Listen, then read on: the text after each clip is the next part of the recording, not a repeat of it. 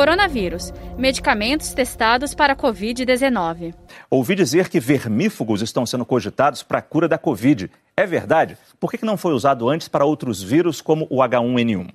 Então, é, há algumas modalidades de tratamentos que estão sendo investigadas, Márcio, e que às vezes a gente chama, é importante entenderem quem está nos escutando, os tais estudos in vitro. O que quer dizer isso? Você vai olhar no laboratório se aquele medicamento inativa o vírus. E às vezes é sensacional, o vírus inativa, é, o vírus é inativado por aquele medicamento in vitro. Mas quando você vai e usa o medicamento em vivo, como a gente chama, ou seja, nos seres humanos, muitas vezes os resultados são desapontadores. Então, de fato, há alguns medicamentos que estão sendo investigados, mas ainda em fase muito preliminar, sem nenhum resultado, vamos dizer, uh, alvissareiro que mostre que essas são opções que devam e possam ser utilizadas fora dos protocolos clínicos. Vale para o vermífugo, vale para o antimalárico também, pra todos vários. os remédios, todos sendo testados.